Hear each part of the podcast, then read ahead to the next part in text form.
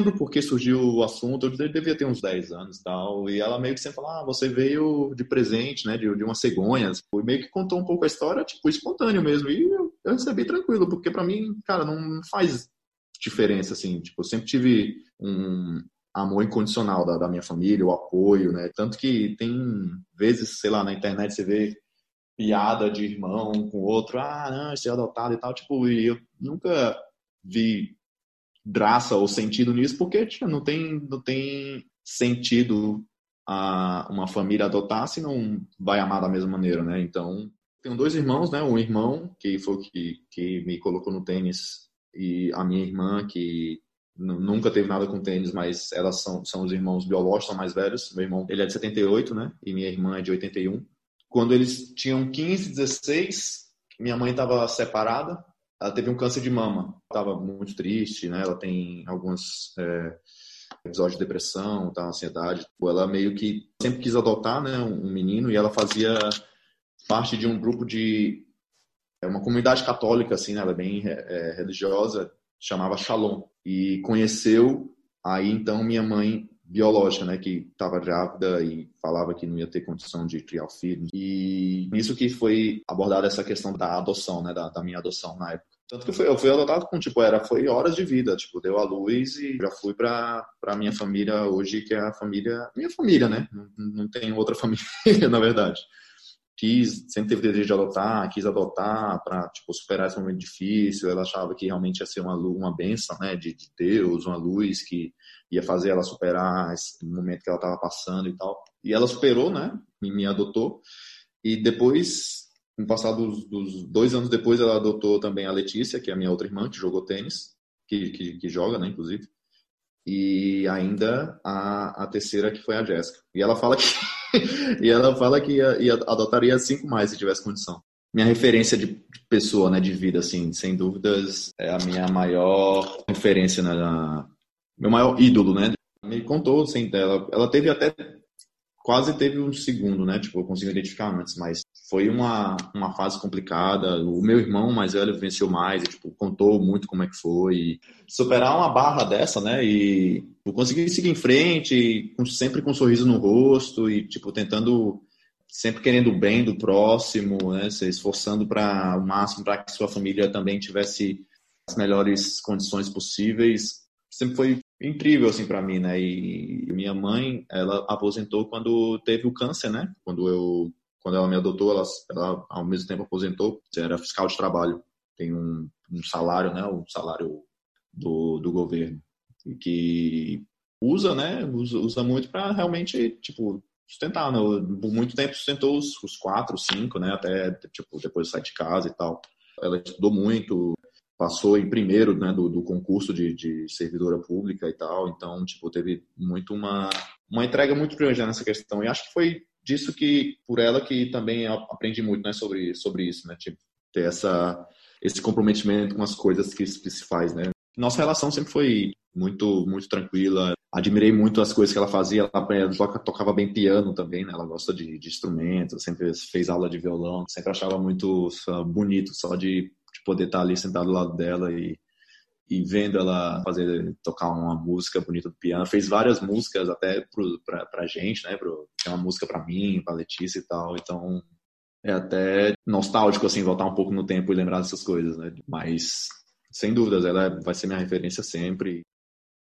É, e realmente foi uma, uma benção, né, de Deus, não para minha mãe, mas para mim, né? Porque eu tive realmente um, um, caminho totalmente diferente na minha vida, né? Tipo, ela, por mais que a gente não fosse uma, uma família que sobrasse muito, tipo, nunca faltou nada também. Ela sempre, meu irmão mais velho também sempre se esforçaram o máximo para poder proporcionar o melhor para a gente, né? Sempre estudei escola particular, sempre tive um plano de saúde, sempre conseguia estar é, tá ali na, na, na, na média o tênis é um esporte extremamente caro, né? E realmente a gente passou muita dificuldade, mas não a ponto de realmente ser algo que fizesse, sei lá, passar fome ou ter que, sei lá, dormir na rua. Tipo, nunca tive que passar por, por esses episódios assim, não.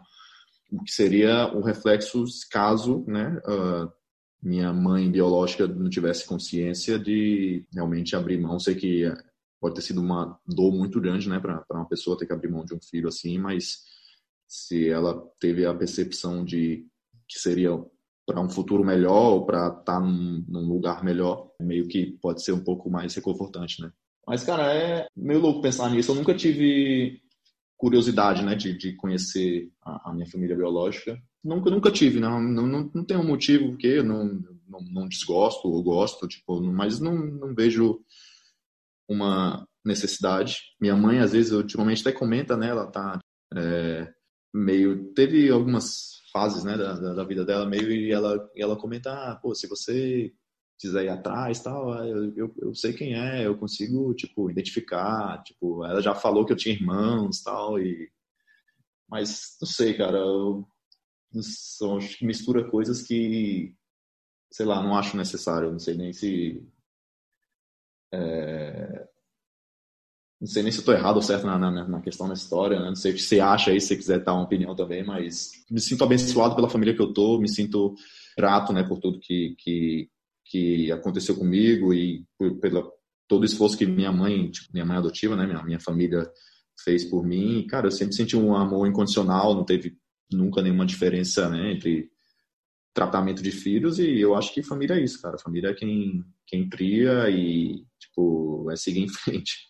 E nunca teve nenhum e depois que ainda mais depois que a gente teve a a, a consciência, né, do, do, do que do que realmente tipo aconteceu e por que que a gente estava ali, né? Já tá, tinha sido atuado pela família, aí passava mais percebido ainda, não teve nenhum nenhum grande questionamento ou conflito por causa por causa disso não.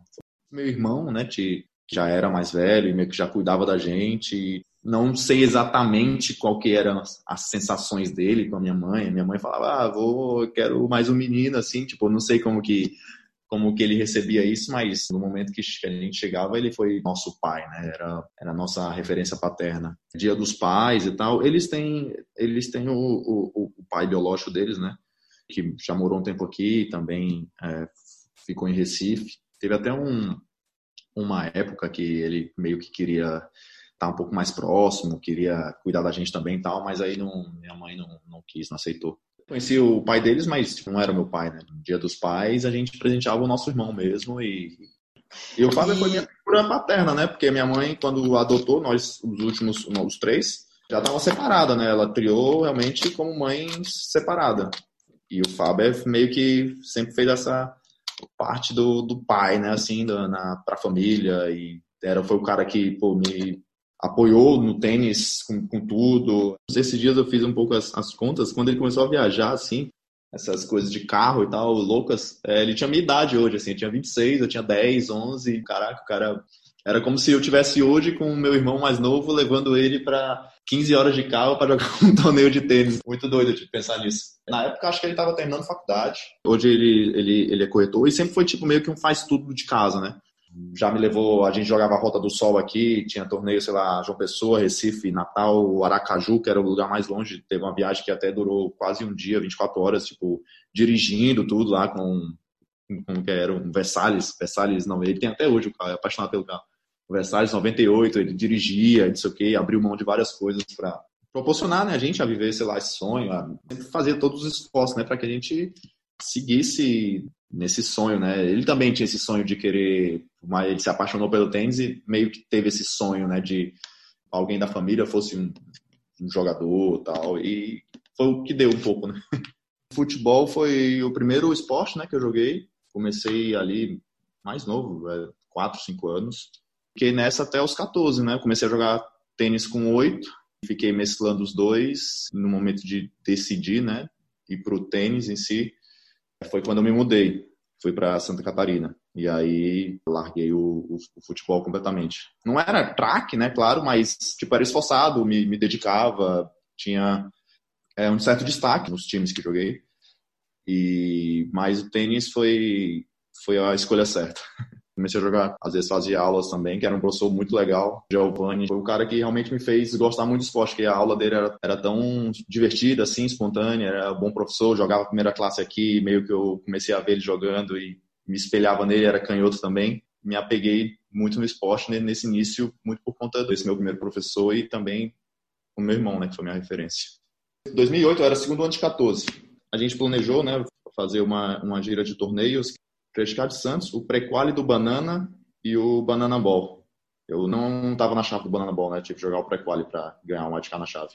Aí beleza, aí fui para Santos, jogar o Credit lá, fui bem, tipo, eu conheci o China, né, a gente deu super bem já desde o começo. E depois o Banana Ball que foi no Pinheiros, de 14 anos, eu também ganhei, tipo, ganhei esses três torneios seguidos com, com China, né, e com meu irmão. Ele era muito próximo da família do Guga, do Kirten, muito amigo do Rafa, e ele falou, não, vou ajudar vocês nisso aí. Eu tive uma semana de teste lá no Larry, que encaixou muito com a última semana que o Guga estava treinando para aposentar em Roland Garros. Você viu o Guga de perto, viu o Larry de perto, meio que nem sabia o que estava acontecendo, estava vivendo realmente um sonho assim. O pessoal me recebeu muito bem, treinei muito bem, o Larry gostou de mim.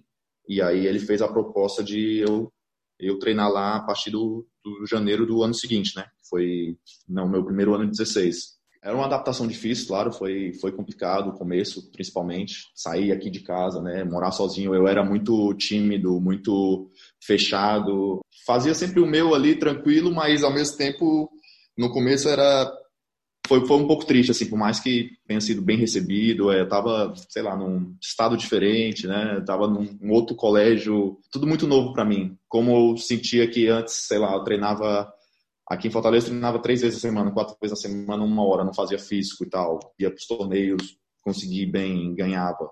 Meio que agora que, quando eu fui para academia do Larry no primeiro ano, eu me senti um pouco na obrigação de, putz, vou treinar mais, vou treinar num no lugar pró, então, tipo, tenho que despontar rápido aqui. E, na verdade, foi, foi o contrário. E comecei a, a, ficar muito triste, assim, me frustrar muito nessa época. Deu os três primeiros meses, já queria largar tudo, assim, já não, não aguentava mais, não queria mais seguir, porque tava saudade, tava longe. Minha, minha família me apoiava e tal, meu irmão sempre tentava, não, tenta um pouco mais, e, tipo, a cada um, dois meses você volta para casa, fica um pouco aqui, depois vai de novo, meio que consegui fazer um pouco essa transição, mas teve um momento mais para o meio do ano que foi bem complicado assim, porque sempre tinha essa questão de voltar para casa a cada um mês, dois meses, não sei. Teve uma sequência do meio do ano, julho a outubro, que eu fui pauleiro o tempo inteiro, porque o Larry me ofereceu para viajar de sparring, né, da Daniela Rantuchova, que era aquela jogadora que ele treinava, que estava na época 25 do mundo, acho. E eu fui, topei, óbvio, porque primeiro ia ser minha primeira vez nos Estados Unidos, num ambiente totalmente profissional, realmente, onde eu queria estar, independente se é sparring ou não, era onde eu queria estar ali, realmente aprender e ver. Foram duas semanas muito legais, a gente teve o um torneio, acho que era Stanford e Los Angeles. Aprendi muito, foi uma experiência muito boa, muito intensa, assim, muito intensa realmente, que eu gostei, mas que ao mesmo tempo desgastou muito. Depois daquilo, eu pensava que descansava alguns dias em casa, mas na verdade ele planejou eu jogar uns dois, três qualis de Future no interior de São Paulo. Depois ia ter uma sequência de G5 no Chile, os torneios que foram os piores torneios que eu já fui na vida. Isso eu não sabia, né? Aí fui para os qualis de Futures para meio que experiência, aprender. Eu tinha 15 anos ainda e já estava super, super cansado, saturado, mas eu nunca falava nada. Sempre mandavam, eu obedecia porque tinha um pouco esse, esse receio, né, de, ah, o que, que eles vão pensar, estou pedindo para ir para casa e tal, tipo, mas era a coisa mais natural a se fazer.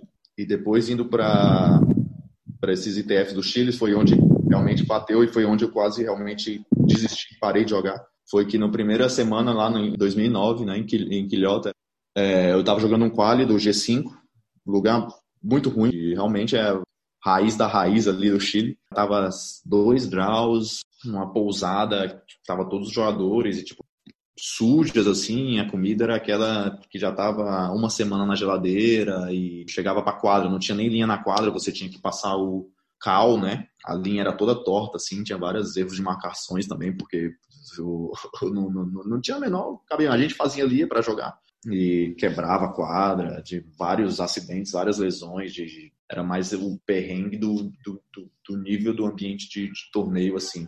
Faz parte do processo. E eu tava ganhando o primeiro jogo, 6-3, 4-0, sei lá, primeira rodada do quali. E aí acabei perdendo. Fiquei muito triste, muito triste. E acabou que na semana seguinte eu não entrei no torneio, fiquei fora do, do quali. Ali me destruiu um pouco. Aí voltando para casa, falei com meu irmão não ia voltar mais pro sul nem a pau, que deu para mim, desisti, cansei e tal. Ele só me convenceu de voltar para agradecer o Larry, deu uma última conversa com o Larry. Ele falou que o Guga já passou por isso várias vezes, mesmo antes do, um ano antes de, de ganhar Roland Garros, ele estava nessa sensação. Isso me fez perceber que realmente faz parte do processo, assim.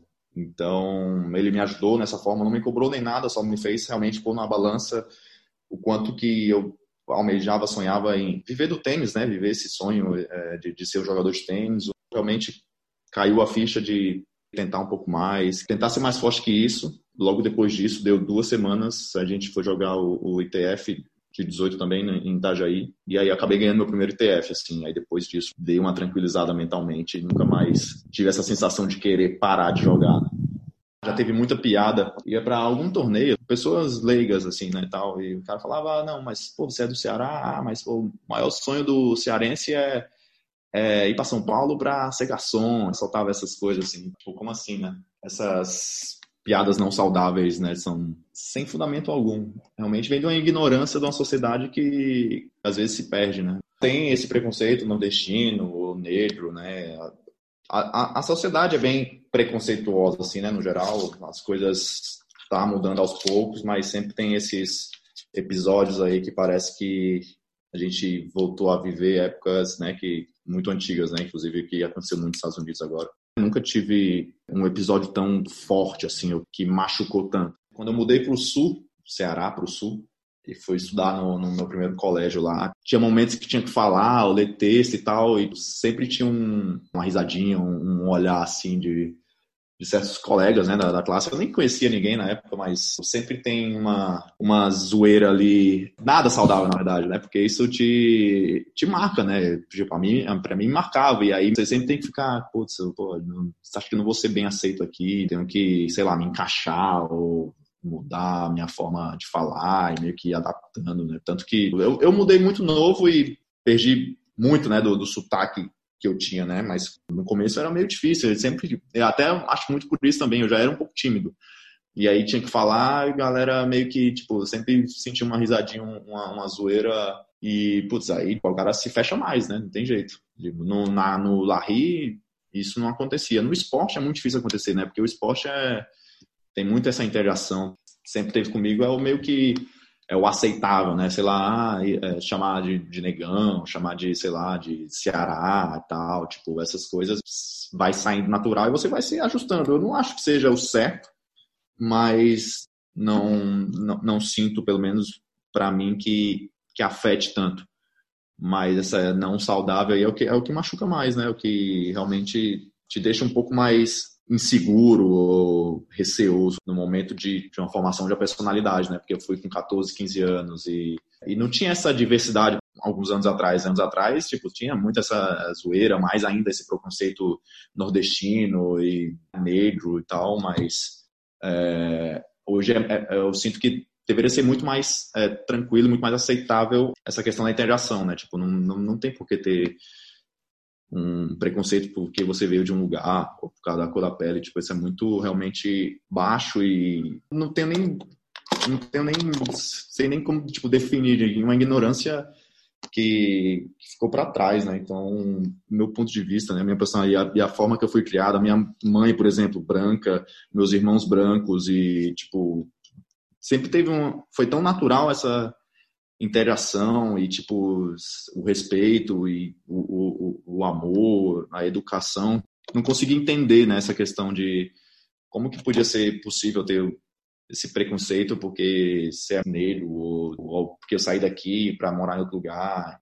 Eu não tinha tanto essa dimensão né, do, do, do meu papel até começo do ano comecei a fazer um processo né, com, com um trabalho novo com um psicólogo que nunca tinha feito antes contei um pouco a minha história, ele sabe, putz, você tem noção do, do quão forte é a sua história ou da sua representatividade, tipo, eu não, não, não tinha muito esse entendimento, assim, e hoje em dia realmente tipo, consigo realmente perceber mais que eu posso ser um, um motivo de motivação, por exemplo, para um João Lucas Reis ou para muitos outros meninos, sei lá, que acabam vendo na TV e tipo, ah, esse cara saiu do Nordeste e hoje é o número um do Brasil, então, putz, esse cara me representa, então pô, começa, você começa a meio que ter um, um, processo psicológico nas pessoas que, tipo, elas fazem ela, elas acreditarem também que, tipo, é possível, né? Porque elas se sentem ali junto comigo por questão do, de, devido do, do mesmo lugar ou pela cor ou pelas outras oportunidades que conseguiu e mesmo assim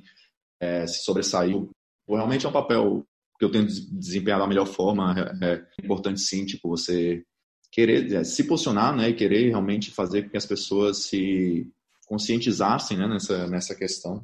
Me vejo realmente carregando essa bandeira, né, e tento desempenhar da melhor forma, sempre com muito respeito, mostrando realmente a, é, a minha verdade, né, a, minha personalidade que eu sou, é o trabalho duro, é o respeito, da retribuir, receber, é essa forma né, que, eu, que eu consigo transmitir para pessoas e isso ficou muito muito forte comigo e eu, é o que eu tento tipo, transmitir para as pessoas que buscam essa representatividade em mim, né, nesse meu papel. Sempre busquei aprender muito, né, das pessoas que realmente, por exemplo, um, um, um Rogerinho ou das pessoas que convivi, a Bia, desde, desde que quando eu me mudei para Larry, né? Na época que eu fui para Larry, tava, foi uma época que bombou muito, né? Tinha muitos jogadores lá, tava, acho que dos top 10 da época tinha 8, 7.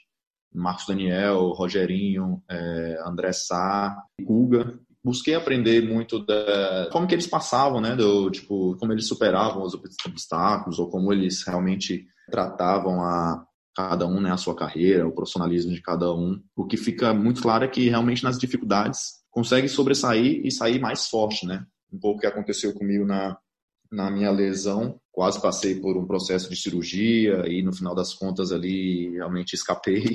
Caiu a ficha que realmente, cara, tenho que aproveitar isso aqui de uma maneira melhor, assim, tipo, tenho que sair dessa lesão realmente mais forte e aproveitar muito melhor o tempo que tem um quadro ou, ou, a minha carreira, porque você nunca sabe o dia de amanhã. Foi meio que o divisor de águas na minha carreira. E aí, putz, foi o ano que cara, jogava de olho fechado e as bolas entravam. E fiz uma boa pré-temporada com o Belucci, inclusive, que estava 30, 40. Primeiro challenger do ano em Mendonça. Aí, primeira rodada, Rogerinho, que era cabeça 2. Esse jogo foi um jogo que realmente a chave começou a virar. Eu sempre jogava com o Rogerinho, ou treinava com o Rogerinho, e ele me passava muita intensidade, assim. Eu treinava com ele, era 6-0, 6-1, 6-0, 6-1. Não fazia mais de um game, impossível. E ganhei esse jogo, no terceiro set. Duríssimo jogo felicidade extrema, assim, né? Por ganhar do Rogerinho, para mim, o cara era. Sempre foi muito o meu. Um cara que eu, que eu me espelhava, assim, né? De, em questões de profissionalismo, de intensidade, né? Sempre foi uma, uma referência, assim, para mim. Ganhar da minha referência foi, tipo, foi, foi incrível. Depois eu fiz uma semi no Challenge do Rio de Janeiro. A possibilidade do, do ADK surgiu para a chave. Eu ser minha primeira chave principal de ATP. Foi até um pouco controverso, né? Porque eu não era o, o, melhor brasileiro ranqueado. Aí a chave tal, tipo, caiu de Songar. Eu chegava no clube, tinha foto de som lá todo lado, né? Era no, no banner, na, no, no, na entrada, na, na, sala dos jogadores. E, pô, como é que eu vou ganhar desse cara, né? Cara, show de Songar. E era cabeça 3, e depois que eu ganhei de Songar veio uma confiança que nunca.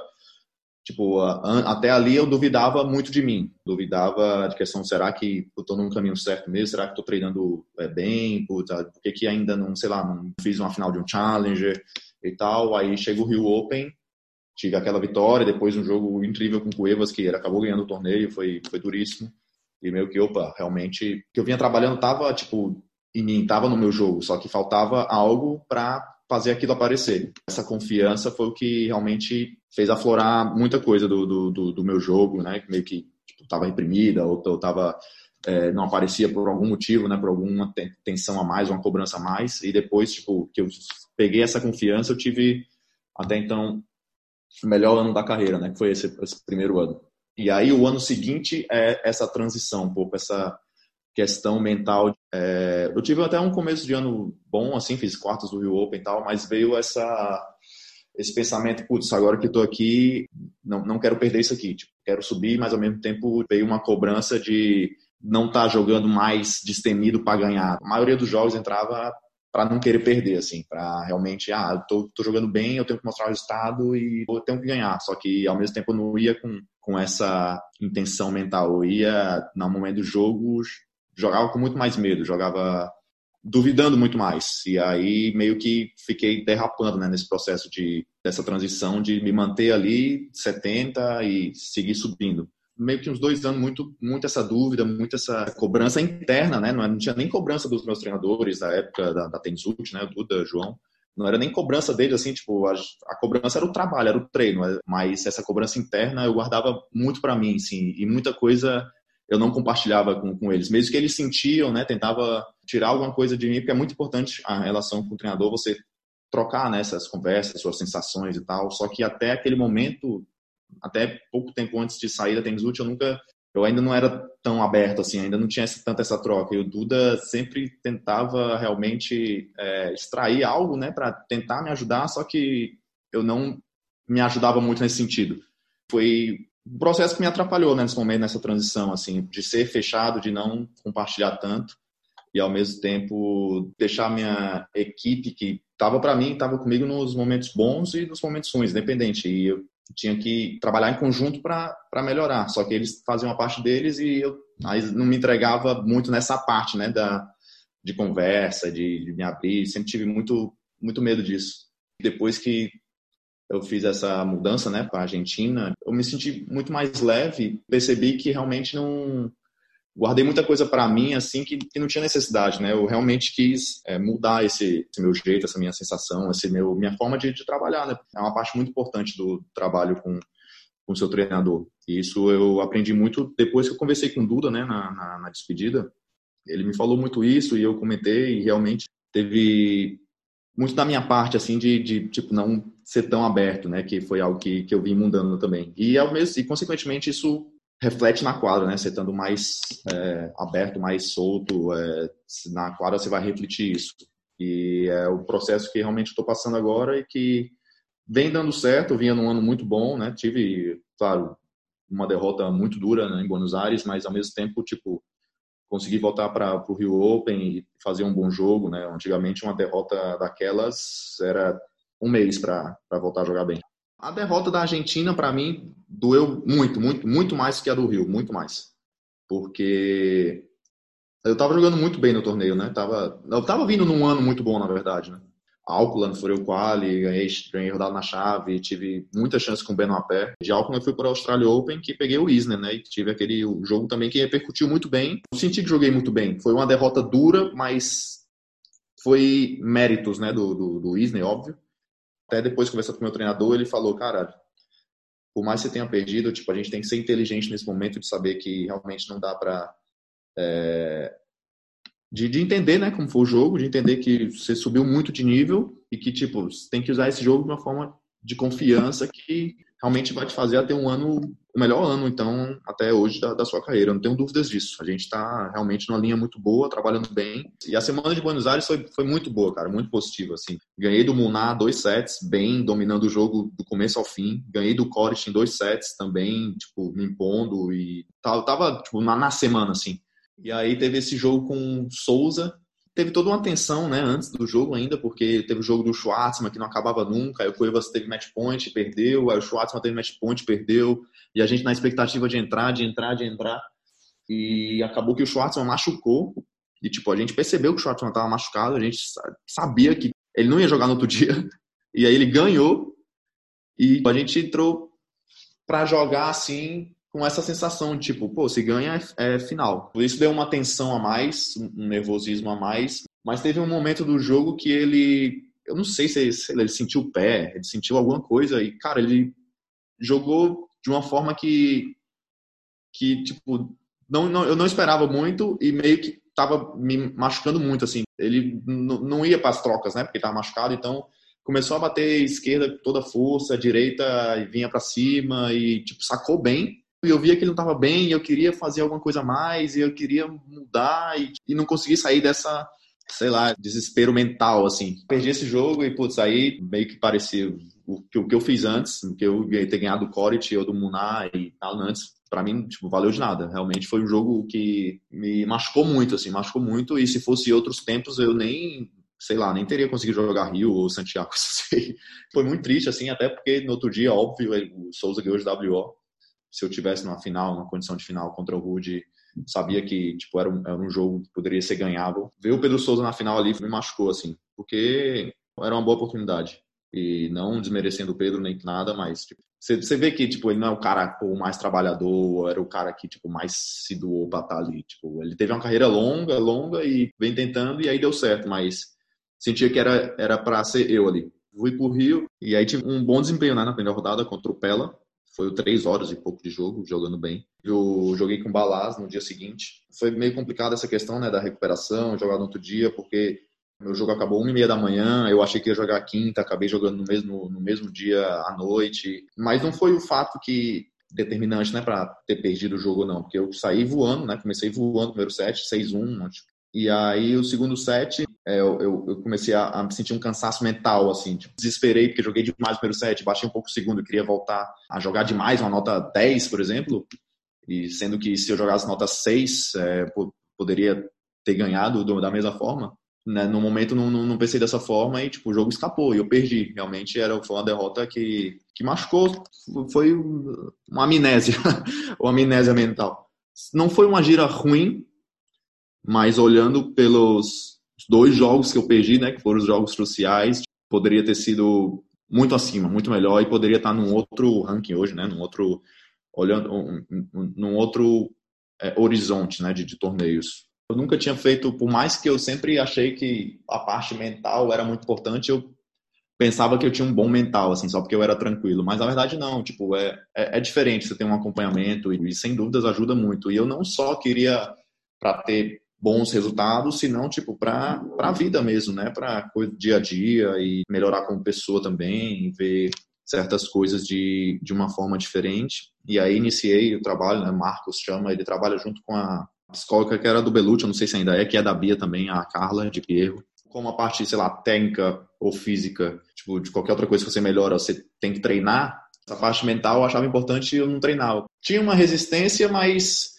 tipo, eu achava que eu era forte mentalmente, porque, sei lá, virava jogo e tal, mas chega um momento que não é só isso, né? Chega um momento que realmente essa cobrança excessiva, perfeccionismo e de se cobrar, e ansiedade para um, um resultado, e tudo isso está tá muito relacionado. E até mesmo a comunicação, né? Como mencionei antes, guardava muita coisa para mim, tinha várias sensações e, e, e, não conseguia, não queria me abrir. Se eu tivesse tido esse processo já antes, já tivesse me permitido, né? Como, como ele fala muito, a ter essa aceitação, as coisas poderiam ter acontecido de uma maneira diferente.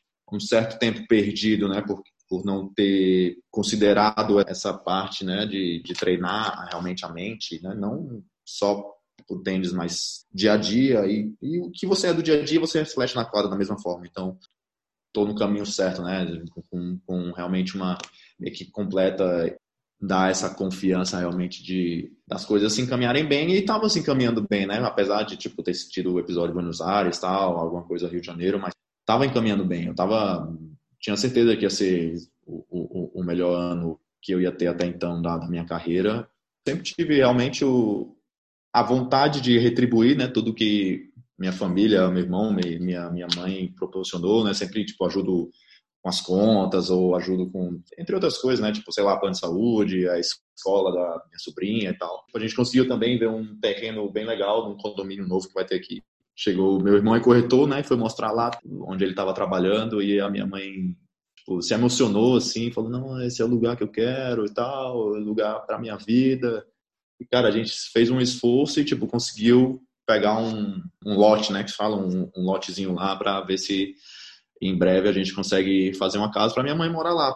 E sinto que tipo ela quer queria sair daqui assim e viu nesse ambiente um lugar para realmente estar tá mais feliz, né? A gente conseguiu fazer essa compra, né? Tem as parcelas, claro, aquisição e aí quem sabe daqui para frente conseguir subir uma casa e pô, ela morando lá vai ser realmente um grande, uma grande realização assim, né? Um grande um grande sonho para mim proporcionar isso a ela, né? E dela também. Só pelas coisas materiais, né? por exemplo, ela consegui levar ela para um Rio Open é, de 2017, né? Minha família toda, inclusive, foi para o Rio Open 2017, viu meu jogo lá pela primeira vez ao vivo. Por mais que não entenda nada, tinha essa sensação de esse impulso de motivação, de energia, né? De, às vezes eu via ela, ela tava tipo, quase dormindo, mas mesmo assim, tipo, minha mãe tava me assistindo na quadra central do, do Rio de Janeiro, maior TP da América Latina, e eu só tô aqui por causa dela. Então, cara, era uma sensação indescritível, assim, não consigo nem, nem,